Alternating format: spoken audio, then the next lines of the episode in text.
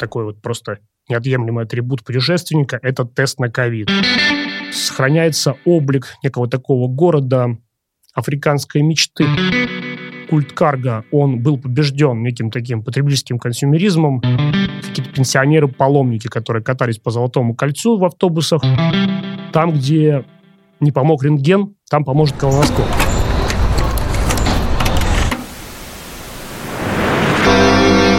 Всем привет! Меня зовут Стружинский Артем. Я на трешке, и каждую неделю мы говорим о том, что провинция — это совсем не скучно. Это подкаст «Струж Вояж». Я никуда не уехал, значит, я в эфире. А я только что вернулся из Намибии и хотел бы немножечко рассказать в целом о том, как сейчас устроено международное путешествие и, собственно, непосредственно о своей поездке. В настоящее время мир очень э, дефрагментирован и разрознен, и правила тех или иных стран, они меняются просто непрерывно, и каждый день вводится что-то новое. Это не только в России происходит. Так, например, у нас один из э, членов нашей команды, он должен был обратно лететь через Амстердам, и буквально вот день в день были введены какие-то новые ограничения, и его просто не пустили на самолет. Некоторые страны сейчас закрыты просто глухо, в некоторые есть какие-то лазейки, как можно попасть. Вот что нужно сделать для того, чтобы сейчас попасть в Намибию? Нужно подготовить э, целый ворох документов, такие как э, медицинская страховка, потом это заполняешь специальную форму по влету и вылету из страны. Также нужно сдать обязательно сейчас вот такой вот просто неотъемлемый атрибут путешественника – это тест на ковид – перед э, вылетом, его смотрит авиакомпания, которая тебя как раз перевозит, и затем э, перед тем, как обратно возвращаться в Россию. Буквально вот с 1 мая э, правила были еще более ужесточены, и теперь по прилету нужно сдавать сразу два теста. То есть вот это ковидобесие, оно, конечно, прям сильно сейчас ограничивает путешествие. Слава богу, что Намибия все-таки является безвизовой страной, а так к этому всему добавляется еще и необходимость получать визу. То есть, например, вот сейчас Великобритания вроде как открыта, но как туда попасть, я просто не представляю, потому что это вот настолько чистокол из различных ограничений, что, мне кажется, пока лучше просто такие страны вычеркивать и все-таки ездить в более адекватные, более склонные к запуску туристов из-за рубежа. Ну, кроме того, естественно, билеты, естественно, какие-то еще документы, которые как бы всегда требовались и мы непосредственно летели через Эфиопию местными авиалиниями с заправкой в Афинах. И когда мы уже были внутри Намибии, а, Россия запретила выезды как раз в Турцию и Танзанию. И это еще более усложнило процесс как раз международных переездов и еще более сократило различные варианты, которые и так были у иностранных путешественников. Собственно, немножко бы хотел рассказать про саму Намибию. Что это такое вообще? Намибия – это страна на юго-западе Африки, и она довольно-таки поздно стала независимой, лишь в 91 году, и до сих пор она довольно-таки тесно сопряжена с экономикой Южноафриканской республики. Здесь, э, ну, если вы заказываете вино, это обязательно будет ЮАР, и половину дохода от добываемых алмазов Намибия непременно отдает э, ЮАР. Немножко хотел бы рассказать о том, как была устроена наша экспедиция. Собственно, на таком микроавтобусе мы сделали крюк по стране, побывали в пустынях Намиб, Калахари, в городе Калманскоп, чуть позже о нем расскажу, и вышли к тому месту, где дюны, ну, такие песчаные барханы встречаются с океаном. Это единственное место в мире такого рода. При этом сразу несколько ночей у нас были запланированы непосредственно в палатках в пустыне. Это на самом деле такой просто неоценимый опыт. Э, и особенно жестко была последняя ночь, когда поднялась песчаная буря, и палатку прям с людьми начинает перетаскивать по пустыне. И на утро ты просыпаешься, и у тебя просто сантиметровый слой без всяких вот преувеличений песка. То есть у тебя песок на зубах, в ушах, э, во всех вещах, Просто, ну, интересный такой experience. Помимо того, к палаткам периодически подходят шакалы, и если ты оставляешь какую-то обувь или какие-то вещи вне палатки, то их обязательно могут утащить. В палатку также могут заползти скорпионы, и постоянно стоит такой треск. Это, собственно, саранча. Она такая вот размером с котенка. То есть, действительно, ты когда вечером идешь, например, ну, в туалет, и светишь фонариком, и они прям летят все на свет и прям врезаются и оставляют такой немаленький синяк. У меня даже есть а, аудиофайл, как раз могу просто этот треск а, воспроизвести.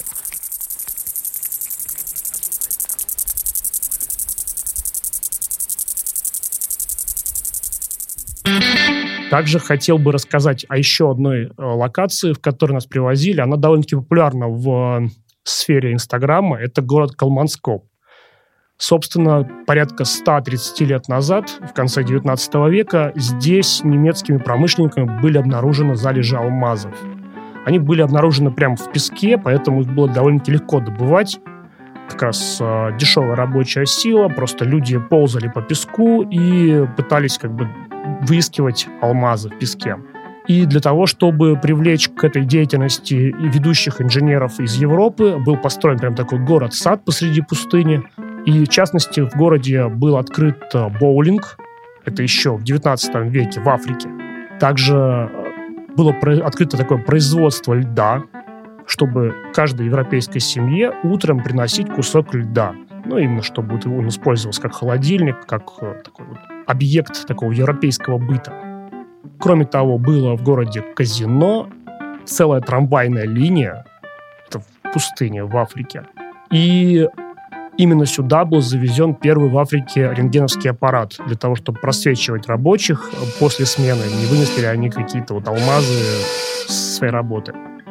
И место рождения, оно было на самом деле не глубоким и довольно-таки быстро исчерпалось. И уже в 50-е годы 20 века последний из рабочих этого города покинул это место, и оно было отдано на откуп природе. То есть постоянно подвергалось нашествию как раз э, песчаных бурь.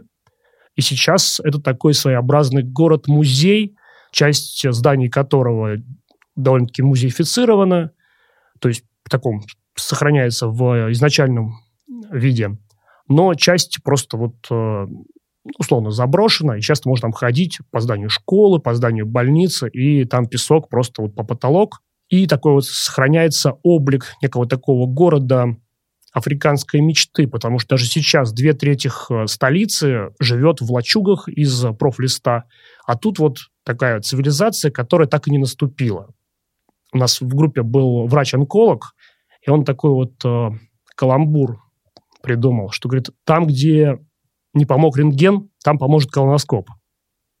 А также мы посетили территории, где даже в настоящее время проживают, ну, условно, дикие племена, живут там племена Химба. У них довольно-таки жесткий патриархат, то есть э, такие есть местные паханы, мужики такие которые постоянно занимаются каким-то таким непонятным делом, а женщины занимаются всей грязной работой. То есть до сих пор они ходят, ну, топлес, то есть как бы все как положено, но на самом деле все-таки это такой немножко аттракцион для туристов, потому что, да, они не сильно интегрированы в цивилизацию, у них довольно-таки примитивная посуда, какие-то примитивные лачуги, но при этом а, всем у них уже есть мобильные телефоны, и пусть они и не пользуются некими благами цивилизации, но это их скорее осознанный выбор. И, к сожалению, в мире уже вот этот культ карга, он был побежден неким таким потребительским консюмеризмом, и по-настоящему диких племен практически не осталось. То есть в основном это всегда сознательный выбор либо этого племени, либо некой верховной власти, как, например, было сделано в Индии, где действительно есть на определенных островах, такие как Никобарские острова, остатки действительно диких племен, но центральная власть в целое как раз сохранение культурного наследия, она скорее э, сознательно сделала выбор, чтобы эти острова никак не разрабатывать, никак э, не интегрировать туристическую сферу. И люди там оставлены просто вот ну, такой в изоляции. То есть все о них знают, ну а просто они не знают о мире. Каких-то более радикальных примеров, честно говоря, мне кажется, уже не осталось, и едва ли мы когда-нибудь уже о них услышим. То есть все вот эти вот рассказы из Сенкевича, мне кажется, все-таки это все уже осталось в тех временах. Но при всем при этом даже у таких племен иногда есть очень интересные культурные особенности, и в частности как раз э, люди из племени Дамаров, которые очень часто работают э, такими рейнджерами в этих национальных парках, которые мы посещали. У них э, они обладают очень интересным говором. Опять-таки, у меня есть э, аудиофайл, который можно послушать, как они говорят. Они в основном вместо звуков используют различные цоканье. So if I use all four clicks in one sentence, then I'll say, him, Let's go to the dance. so, Игорь, so, тебе куда нужно идти на практику? So without the clicks, it will sound like this. Napka. Kim kung napka. And with the clicks, it's Kim kung napka. Kim kung. Let's go to the dance. Okay, so to learn the language, it's our mother tongue. We learn at home since we are young. But to read and write, we need to go to school. Can you say something longer? I don't know, maybe just anything. Sing a song with it. For example, Okay. like we're just staying here and weather is good and uh, approaching winter, something like that. Okay, so you have to maybe like like you said, I can sing for you a song. okay, great. Ein Augadani Freddy Sadu Aminram Sadu Go Gohamios com Rida Cosa Usan Rosinwan Risa Gere Mama Tin Juan da Besnada Nesa Nesi Sama Tin Narida Kono Kurona Gei Dura Juan Nada Gomari Rona No Huidura Neda Binona đa bê nga đa nê sa nê si sa ma chính nga đi đa cô nâu khu rô na kế y du ra oa nga đa cô ma đi rô na nâu khu y du ra nê đa bị nô na nga si na đa cô nâu khu bê ta ngu chi ghê ni nâu khu y la ngông a chi nâu khu bê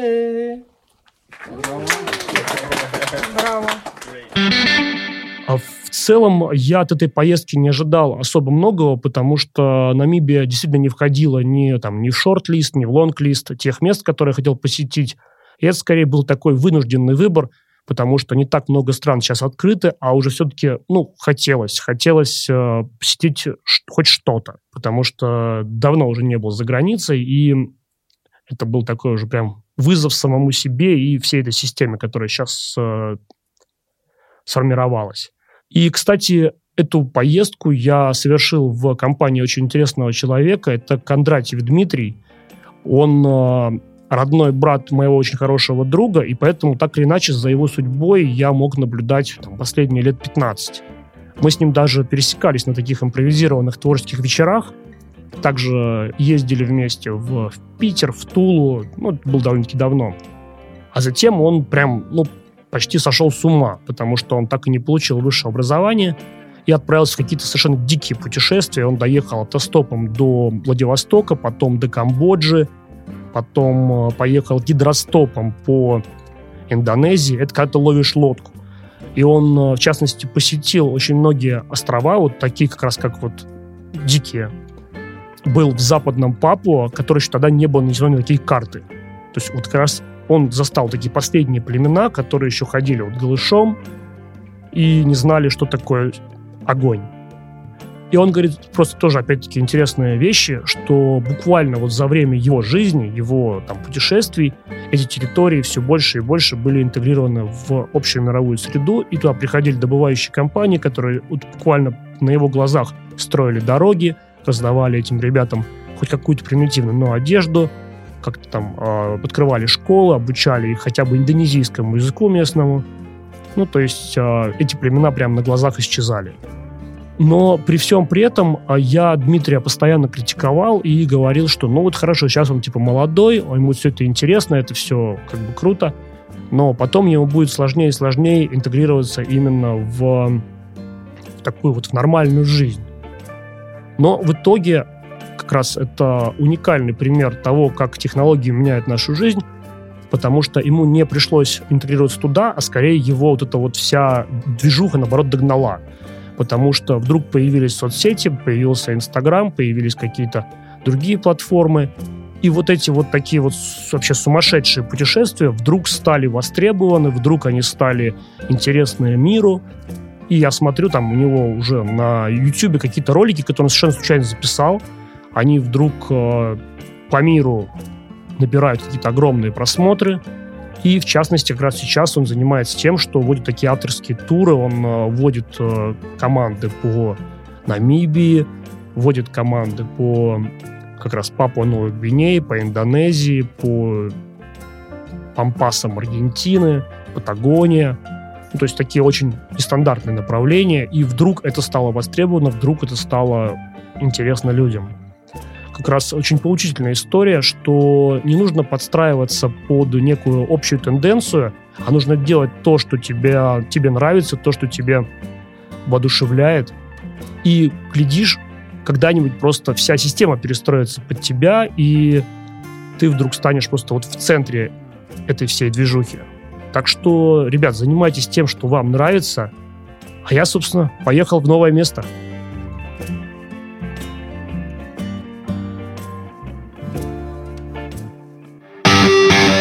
Еще немножко хотел бы как раз рассказать про те тенденции, которые сейчас идут во внутреннем туризме России. Буквально можно перенестись лет на 10 назад, и в российском туризме совершенно не было инфраструктуры. Даже Сочи тогда воспринимались как какая-то дичь. Нет никаких программ, нет э, никакого позиционирования. И целевой аудиторией внутреннего туризма были либо какие-то вояки, которых просто не пускали за рубеж, либо это какие-то пенсионеры-паломники, которые катались по Золотому кольцу в автобусах, и, собственно, на этом все. И тогда даже люди с э, довольно-таки средним достатком предпочитали слетать в Турцию, в Египет, ну, либо в Париж. И зачастую это было просто дешевле. Я сам всегда обожал путешествия по России, и многие направления, которые сейчас вдруг стали модны, они были в моих там виш-листах еще задолго до того, как это стало мейнстримом. Но даже я тогда считал, что у российского внутреннего туризма ну, в ближайшем горизонте нет особо никаких перспектив, и требуется что-то просто экстраординарное для того, чтобы вдруг этот тренд переломить. Но вот как раз э, это экстраординарное случилось, и сейчас очень много изменилось. А преимущественно это связано, конечно, с пандемией и тем, что закрыты границы, и, в принципе, ну, особо нет больших как раз возможностей по тому, чтобы ездить сейчас за рубеж. Но я уверен, что у этого тренда у него есть и более тонкие причины. И мне кажется, ну, такая основная причина – это то, что мы вдруг стали более интересны сами себе. В этом году поистине взрывной эффект получил э, Байкал, Алтай, Дагестан, Мурманск. И вот если о Байкале и Алтае как бы люди еще до этого знали, но просто считали все время, что это какие-то просто огромные траты, и абсолютно нулевой сервис, то Дагестан и Мурманск это практически вот с нуля огромный взрыв получился. И это очень круто. Ну, а среди основных причин, которые этому способствовали, можно назвать как раз то, что вдруг стали довольно-таки по адекватным деньгам авиабилеты на внутренние переезды. Вдруг у нас появился некий все-таки сервис. Я говорю о гостиницах, о комфортных аэропортах, крутых кафешках. И особенно важным это то, что на местах вдруг появились классные программы, которые как раз э, заточены не под каких-то там маргиналов, а под, э, под Инстаграм-тусовку. И вот сейчас просто для примера, например, я вот был в январе в Мурманске, и можно открыть Инстаграм и просто искать экскурсоводов именно там. Потому что если раньше задачей было просто отвезти тебя на машине в поле и показать тебе северное сияние, сейчас основная задача стоит в том, чтобы это красиво заснять. Потому что северное сияние практически не воспринимается ни на камеру телефона, ни на... То есть вот обычным способом его не сфотографировать. А тут ребята именно привозят свой штатив, привозят свою технику, они тебя ставят на фоне северного сияния, фотографируют, в конце выдают тебе фотографии. То есть все, как это вот должно быть, так спозиционировано под э, такого туриста, который хочет очень грамотно это все дело заснять. И я уверен, что очень многие направления, они как раз сумеют за время пандемии о себе настолько красиво заявить, что и после снятия ограничений они будут востребованы. Что касается моего собственного проекта «Струж Вояж», он как раз пришелся на такие три различных этапа. И если первый сезон по Тверской области, я как раз был вынужден очень много доказывать э, некую перспективность такого формата, а скепсиса было очень много, что типа никому это не надо. Во втором сезоне было как раз наоборот. Когда только локдаун сняли, у меня прям люди стояли в очередь поехать хоть куда-нибудь, потому что действительно ничего особо не происходило, и плюс и по России очень многое было закрыто, и когда есть хоть какой-то, какая-то программа, какой-то вот продукт, люди были готовы его с удовольствием воспринимать. Задача на третий сезон у меня как раз удержать этот интерес и его расширить, его сделать все более разнообразным и показать, что действительно в России есть очень много различных направлений туризма. Если честно, у меня есть определенные опасения по поводу перспектив э, внутреннего туризма.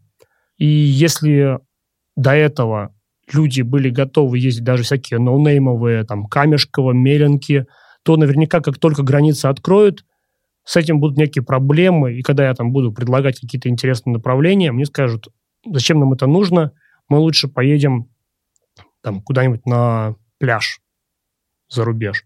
Но, в принципе, я это воспринимаю как такое само собой разумеющееся, и мне кажется, как раз э, тот турист, который и до этого воспринимал Россию как некую все-таки такую вынужденную меру, вот он уйдет, и таким образом мы еще больше получим тех людей, которым действительно это все интересно.